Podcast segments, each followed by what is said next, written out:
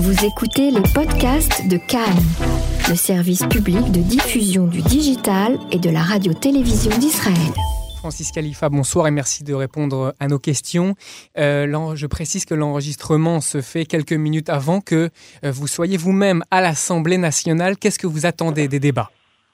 Ben, Nous attendons surtout que le vote soit positif, car ça, ça fait déjà plusieurs années euh, que nous nous battons euh, pour euh, obtenir que cette résolution soit votée par la France. Alors, la France est un petit peu un cas particulier parce que la résolution a déjà été euh, la définition pardon, de l'IHRA a déjà été endossée par les France par la voix du président de la République lors du dernier dîner du CRIF.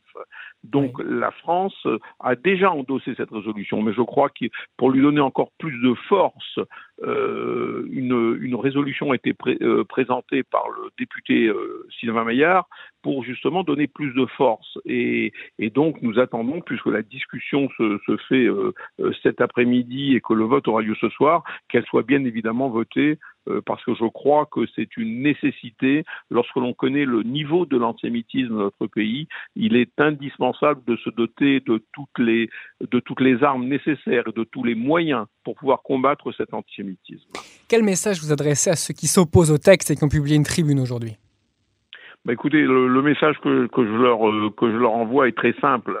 C'est qu'on ne règle pas les problèmes de politique intérieure israélienne sur le dos de la communauté juive de France et des Français juifs qui souffrent quotidiennement de l'antisémitisme. Parce que lorsque vous, analysez les, noms des signataires et les titres des signataires de cette tribune, vous vous rendez bien compte que pour la plus grande, la grande majorité, d'abord, ce sont des Israéliens, ce sont des Israéliens, c'est une première chose. Et deuxièmement, euh, lorsque l'on voit un petit peu le pédigré de chacun, on voit bien que ce sont tous des, des opposants euh, très très forts à la politique israélienne qui est menée actuellement par le Premier ministre, et surtout que ce sont euh, euh, des gens qui, euh, qui sont, je dirais, des gens qui s'opposent, qui s'opposent à travers cette tribune à la politique qui est menée en Israël. Alors ce que je veux dire moi, c'est qu'on a, on a tenté de diaboliser cette définition en la présentant comme une menace pour la liberté d'expression.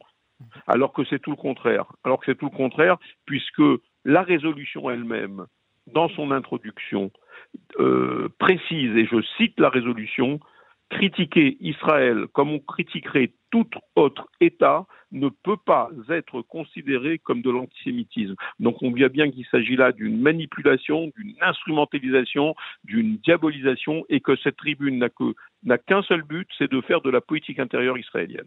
Est-ce que vous avez l'impression d'avoir une oreille attentive du côté du pouvoir? On a l'impression que, avec le discours par exemple d'Emmanuel Macron, euh, que c'est le cas.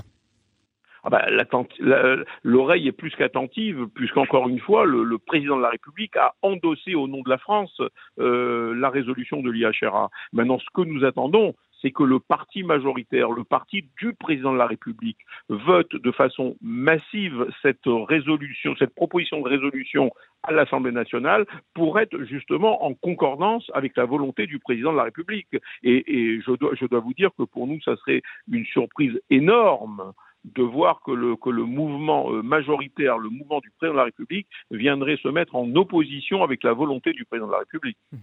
Francis Khalifa, président du CRIF, merci beaucoup pour cette réaction. Je vous en prie.